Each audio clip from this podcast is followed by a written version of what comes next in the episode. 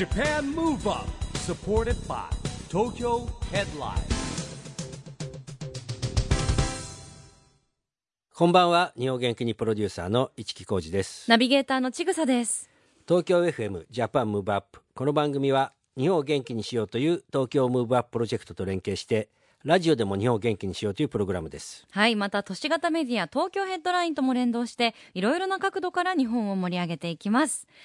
さあ、今週も先日開催された東京2020ネクストフォーラムのイベントの模様をお届けします。ダイバーシティ、イノベーション、スタートアップ、エンターテイメントなどなど、2020年以降の日本を活性化するための施策を様々な角度から議論したこのイベント。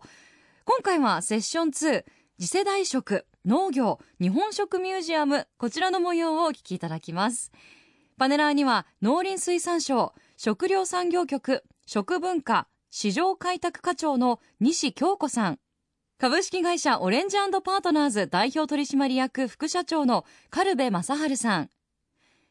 株式会社優先メディア代表取締役社長の成内英介さん、株式会社アバラボ代表取締役社長の小笠原治さん、そしてファシリテーターは市木さんです。それではセッション2の模様をお聞きください。 JAPAN MOVE UP、supported by 東京ヘッドライン。この番組は東京ヘッドラインの提供でお送りします。JAPAN MOVE UP はい、えーお待たせしましたそれでは、えー第2部のトークセッションに移りたいと思います、えーセッションのテーマはですね、えー次世代食と農業日本食ミュージアムとなります、えーここではですねトークセッションの前に産学官で構成するワーキングに参画いただいております、えー農林水産省農林水産事務次官末松博之様よりメッセージをいただきたいと思います。末松さんじゃあよろしくお願いします。えー皆さん、えーこんにちは、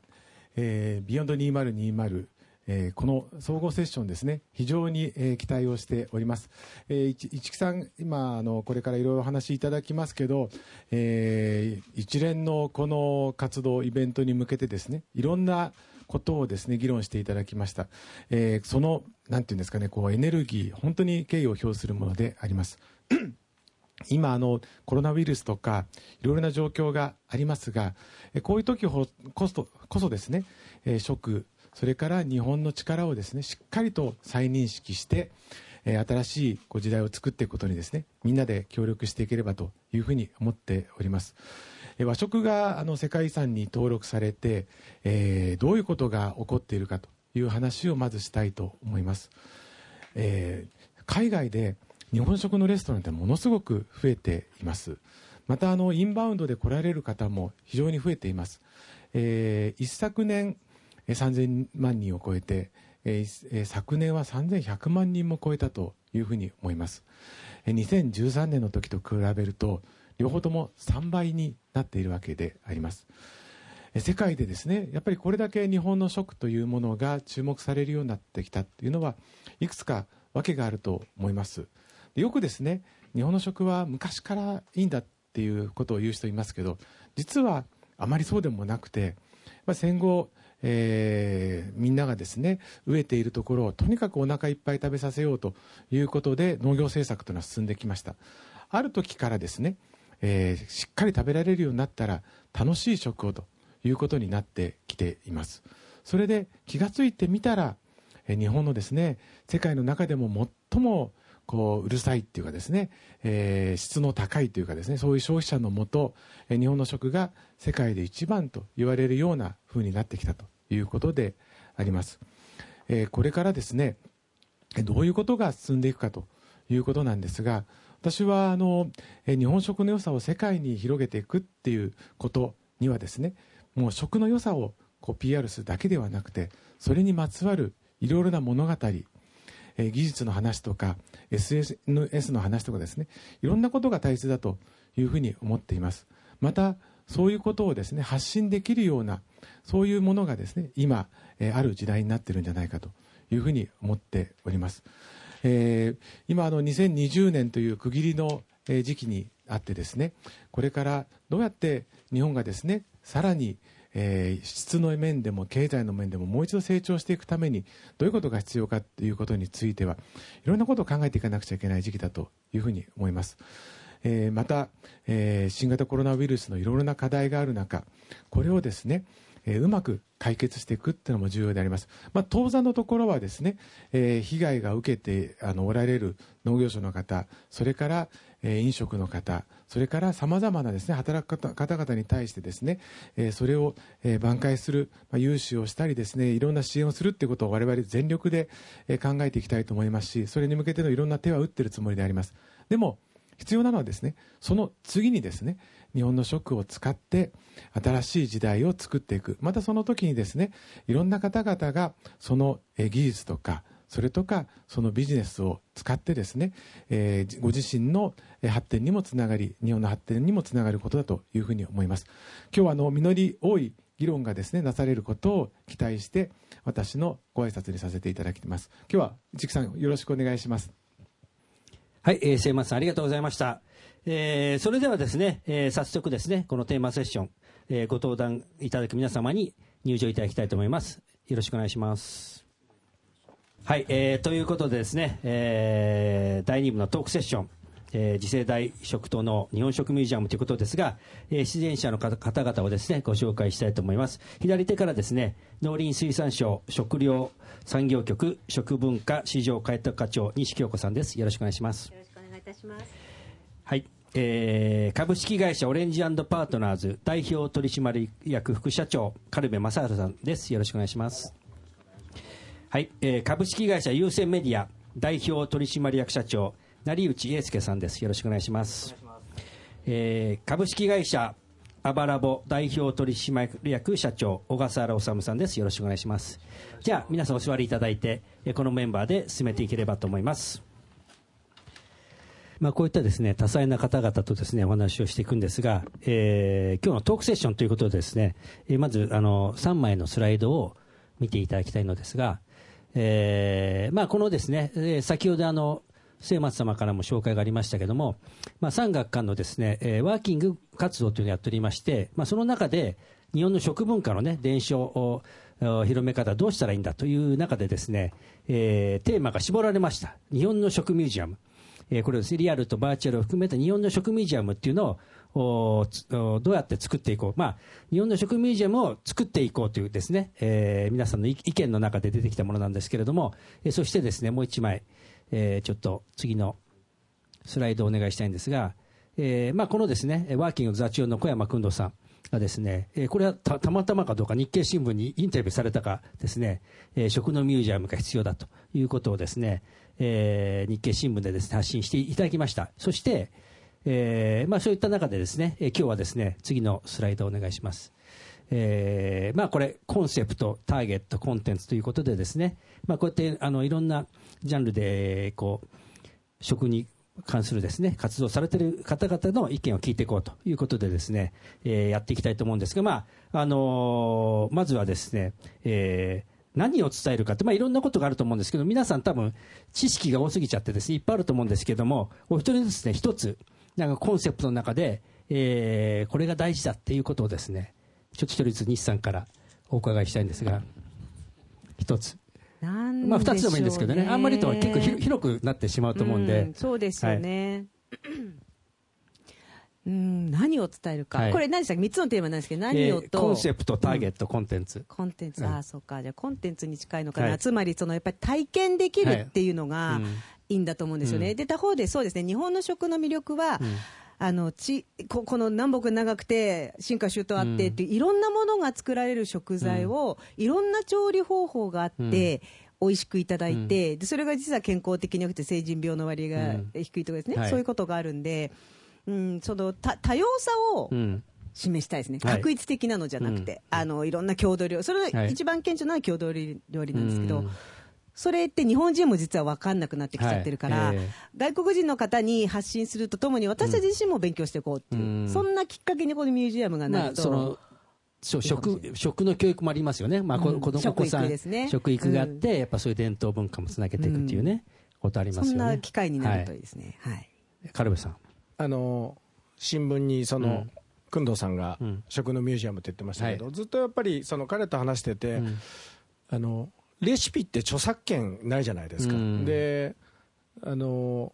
食のですねパーマネントコレクションうん。が作れないかなみたいな話をずっとしてたんですよね、例えばお味噌汁にしても、同じレシピでも、ん。えー、と時代によって例えばそのお味噌といってもやっぱりお味噌も違ったりするので、あの同じレシピなんだけどそれを例えば時代背景になぞらえて同じレシピを作ってみた時に一体どう変わるんでしょうかとか、あとは食ってあのどのシチュエーションで誰と食べるかによって違うので、あの時の晩餐の時歴史上のあの時の晩餐の時のあの味噌汁みたいな、そういう意味ではレシピというものを切り取っても時代であるとか、シチュエーションによって多分その味わい方が変わってくると思うんです、そういう意味ではそのレシピというものをもうちょっといろんな角度から捉えて味噌汁とかそういうベーシックなものも一つそのパーマネントコレクションとしてレシピがありつつ見方によってこんなに味わいが違うんだみたいなものが表現できると面白いかなっていうふうには思ってますよね。はい。成内さんやっぱり地方っていうのが一つありましたけれども、あのうちのアクセスから見ても、あのインバウンドの方も今、石川とか沖縄とか、まあ、京都はもちろんなんですけども、あの地方のアクセスとか、あと掲載数も今、あの増えてきているので、まあ、誰にっていうのは本当にもうボーダレスでいいんだと思うんですけども、まあ、ここ数年であのすごい多くの方が日本に来てくれて、一部はもう一巡してるあのジャパンリピーターの方もいらっしゃるのかなと思うので、やっぱり地方の掲載だったり、まあ、農家と一緒になって地元の、えー食べ物を地産地消でっていうようなレストラン増えてきてますので、まあ、そういうものも発信できるといいんじゃないかなっていうふうに思いますね。まあ、そういった視点を聞きながらですね、まあ、テクノロジー的な視点で小笠原さんにねぜひ語っていただきたいですテクノロジー的なのは難しいですね。あの、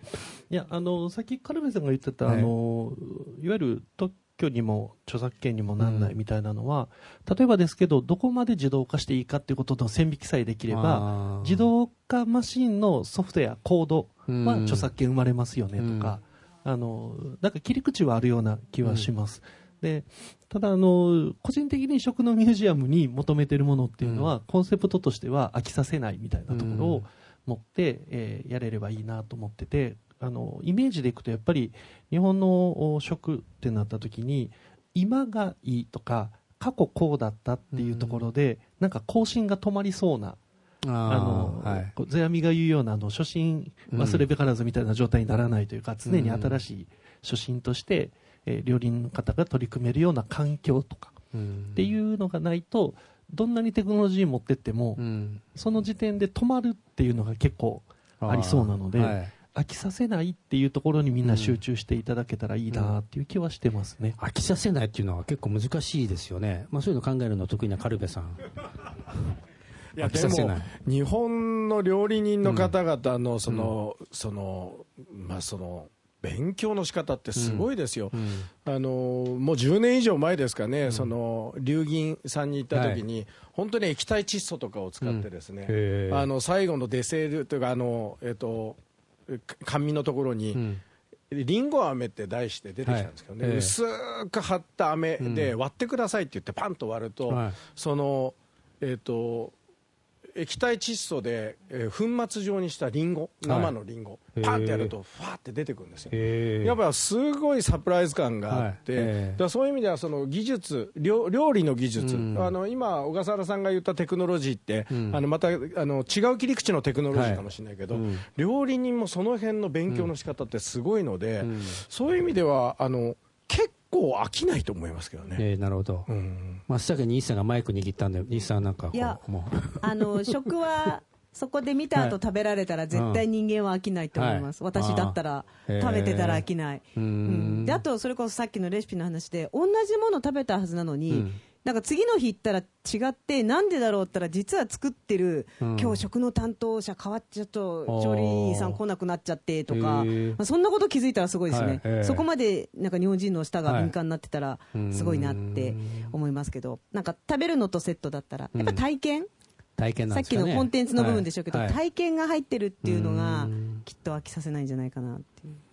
まああの一皿ではね料理人の方々をこうとターゲットにしてるわけですけどどうです？そういう視点から見ると。そうですね、まあ、あの本当に勉強もあの今のシェフの皆さん、素晴らしいと思いますし、あとはその海外のシェフとコラボイベントをやったりされる、まあ、まさにあのミシュランの星取るシェフとか、アジアベスト50でこう受賞されるようなシェフは、コラボイベントをやって、まあ、例えば韓国でのレストランで一緒にコラボイベントやって、今度日本の自分のレストランでうん。コラボイベントやってっていうようなシェフたちもすごく多かったりするので、まあ、そういうものがこうボーダレスに楽しめるっていうのも一つ魅力今魅力になってるんだろうな、うん。ちょっと5年前とかにはなかったかもしれないですけどもなってるだろうなと思いますね。まあ、なるほどね、あのね、あの、ついちょっと前でした、グランメゾン東京っていうね、キムタクの番組がすごい流行りましたけど、まあ、こういうのはあれですよね、オレンジパートナーズ得意の仕掛けの脚本からストーリーみたいな世界なんですかね。そうですかね。あの、でもあれですよね、あの、その、まあ、そんなに簡単に狙って星が取れるわけじゃないですけど、あの、やっぱりエンターテインメントの視点でああやって料理業界の裏側とかお店ができるまでの過程をね、あれだけこうエンターテインメントでこう、かい、あの、作ってくれると、一般の人たちがこう、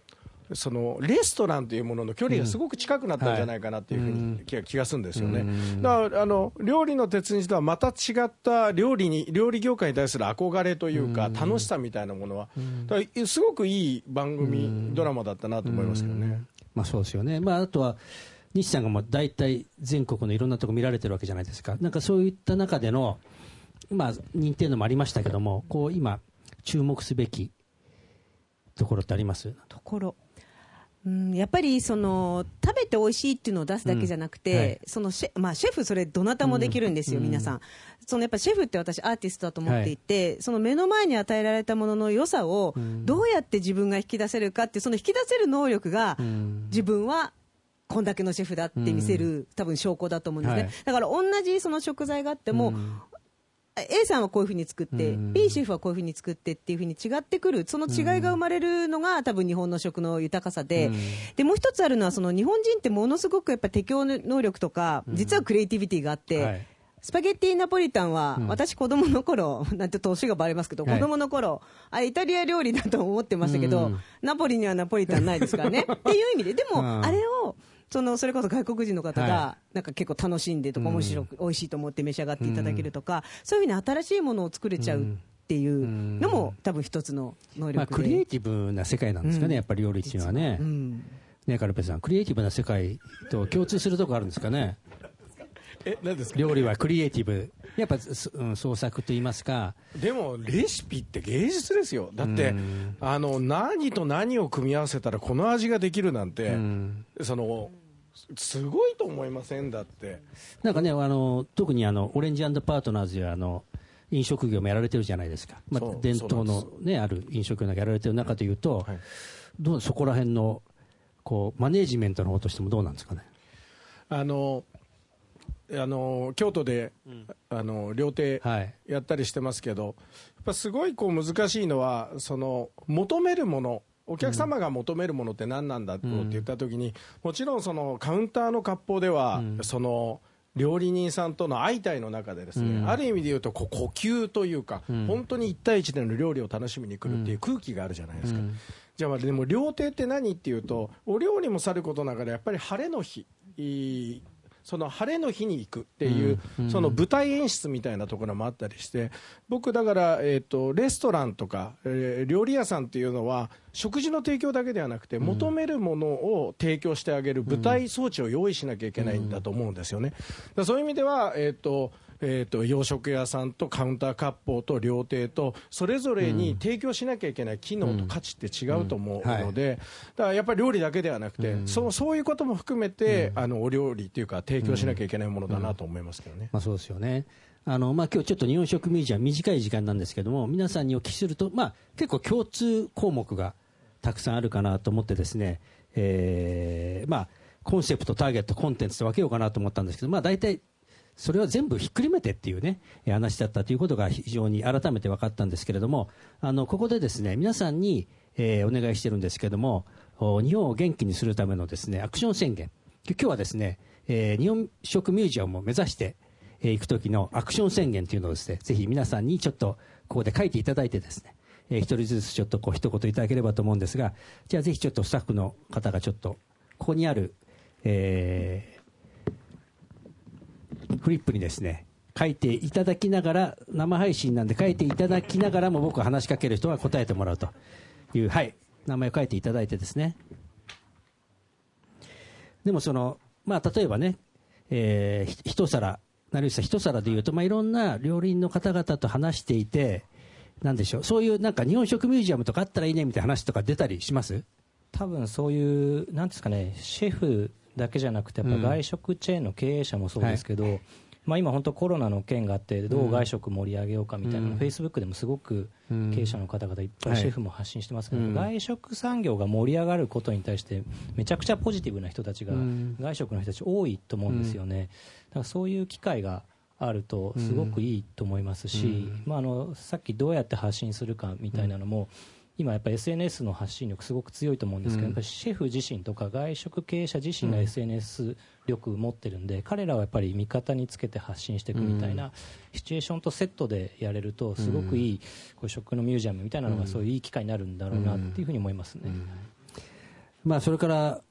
小笠原さんが一番遠いんでちょっと聞いちゃいますけどあの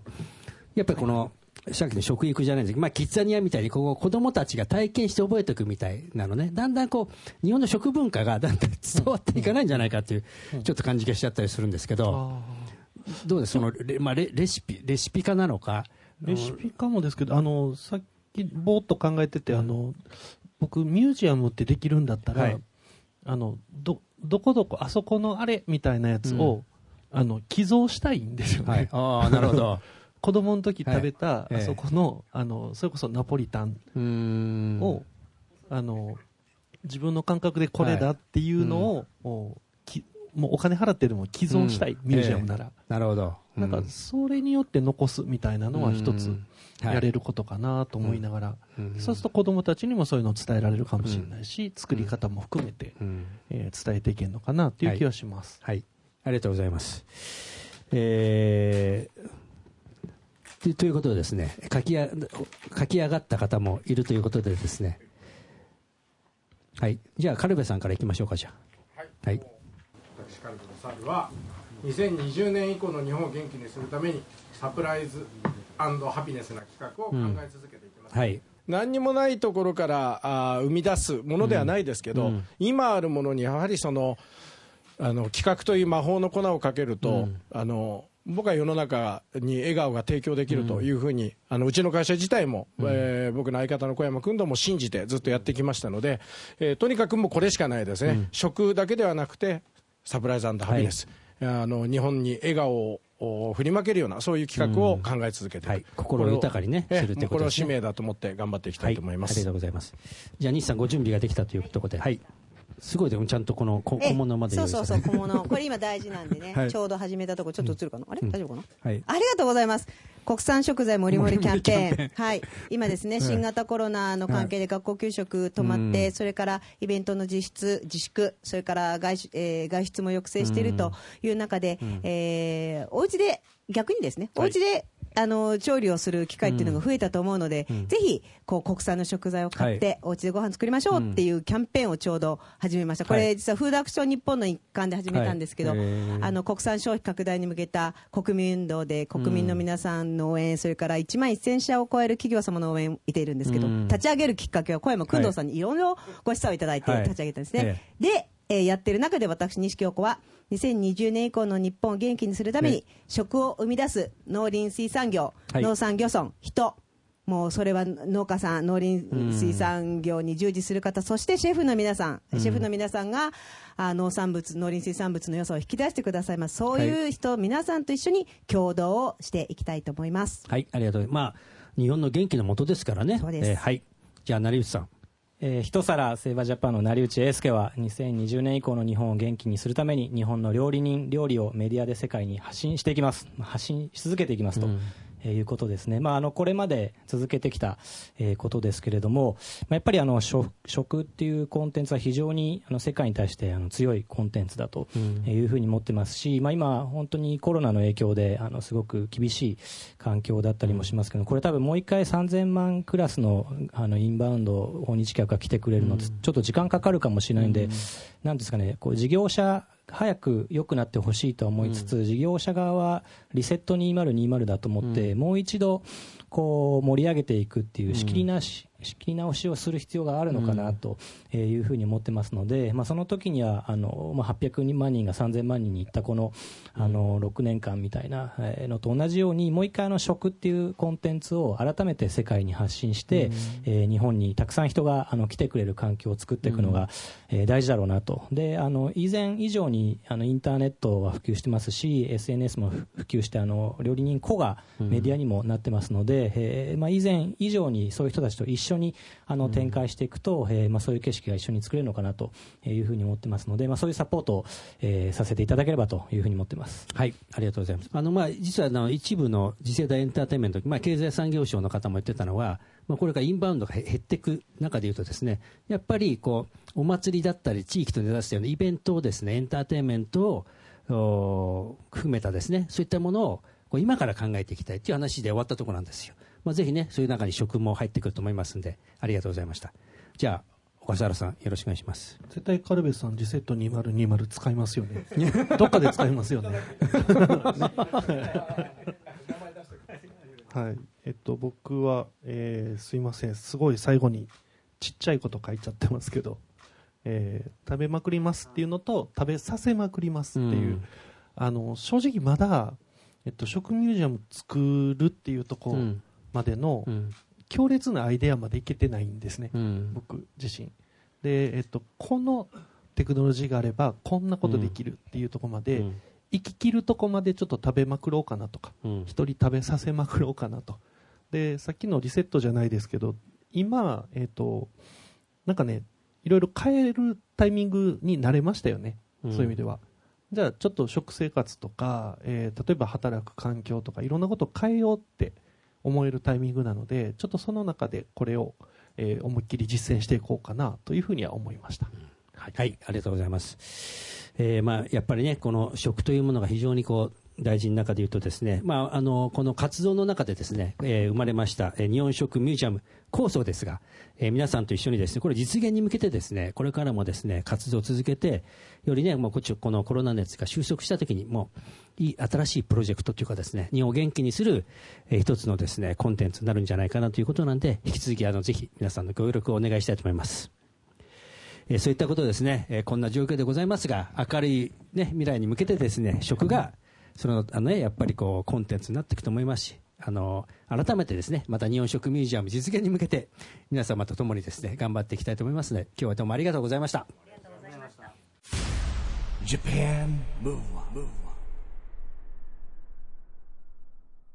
ここで毎月第2月曜日発行のエンタメフリーペーパー東京ヘッドラインからのお知らせです。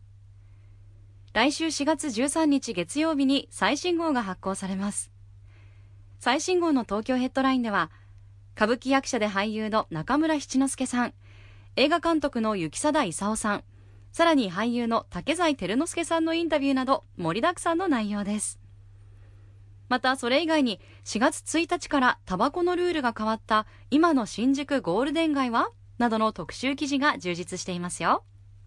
また東京ヘッドラインでは LINE ニュースやグノシーでもニュース配信を実施しています。東京ヘッドラインの記事をお家で読んでステイアットホームで乗り切りましょう。今回は先日開催された東京2020ネクストフォーラムのイベントセッション2次世代食農業日本食ミュージアムの模様をお届けしました。さあ来週はいよいよラストです。セッション3次世代人材育成 SDGs とピースコミュニケーションの模様をお届けします。お楽しみにジャパンムーブアップ。今週はお別れのお時間ですが、次回も元気のヒント、たくさん見つけていきたいですね。これからもますます日本を元気にしていきましょう。ジャパンムーブアップ。お相手は、市木浩二と、ちぐさでした。それではまた、来週。 JAPAN MOVE UP。supported by、東京ヘッドライン。この番組は、東京ヘッドラインの提供でお送りしました。